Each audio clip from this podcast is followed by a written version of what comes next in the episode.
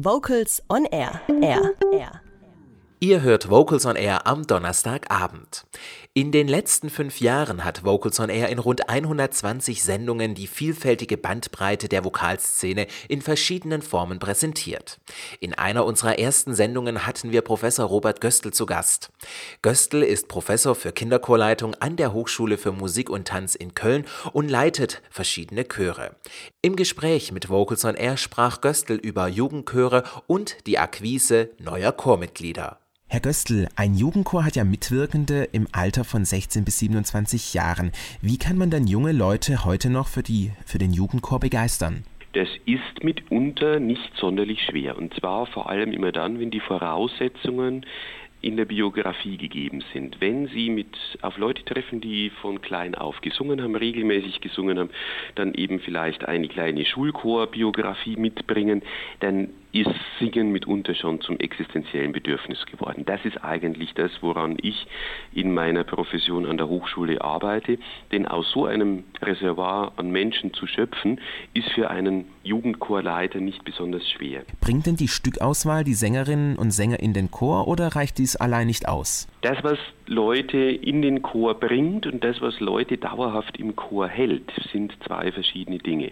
Auf jeden Fall ist es sowohl legitim als auch durchaus probat, über eine Literatur, die den jungen Leuten näher ist, sie dazu zu bewegen, sich einem Chor anzuschließen. Das ist das eine. Das zweite ist, dass man weder im klassischen Bereich noch im populären Bereich ähm, absolut setzen kann, dass das äh, alles gut ist, was dort gemacht wird. Es gibt Chöre, die ausschließlich klassische Literatur singen. Da würde ich hinter vorgehaltener Hand davor warnen, hinzugehen. Und genauso ist es im anderen Bereich. Es gibt gute klassische Literatur, es gibt gute klassische Literatur, gut geprobt und gut dargestellt und das Gegenteil. Und im populären Bereich ist es ganz genauso.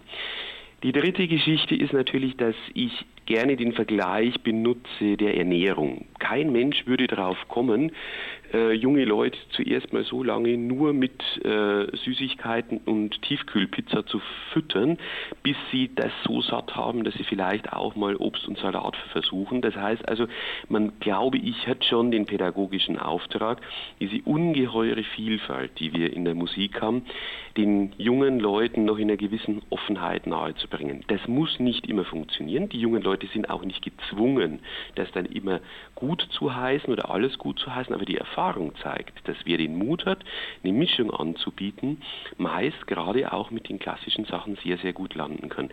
Wie wichtig ist es denn, dass man Jugendliche in die äh, Chorarbeit einbindet, beziehungsweise wie kann man echte Mitbestimmung fördern oder auch ermöglichen? Das sind natürlich die klassischen Dinge, wie zum Beispiel die Bestimmung von Chorsprechern, beziehungsweise die Wahl dann, die, die demokratische Wahl von Chorsprechern, äh, damit tatsächlich Kommunikation entstehen kann. Denn viele Chorleiter äh, leiden geradezu darunter, dass sie eigentlich immer nur das sich laut äußernde Feedback äh, aufnehmen und nicht das, was vieles still und unterschwellig läuft.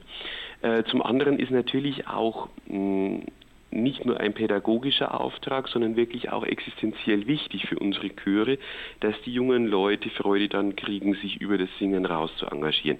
Chor zu begreifen als ein als eine Gruppe, die eben gemeinsam Ziele erreicht, unabhängig jetzt von den reinen richtigen Tönen, halte ich doch für sehr, sehr wichtig. Und wir hören den Deutschen Jugendkammerchor unter der Leitung von Robert Göstl mit Jauchzet dem Herrn alle Welt. Kurze Frage, warum singst du denn im Chor? Ähm, ich finde Singen einfach super. Ich singe sowieso schon den ganzen Tag. Dann passt es auch im Chor noch und da hat man so viele gute Freunde im Chor. Also hier ist immer gute Stimmung. Vocals on Air. So klingt Chormusik.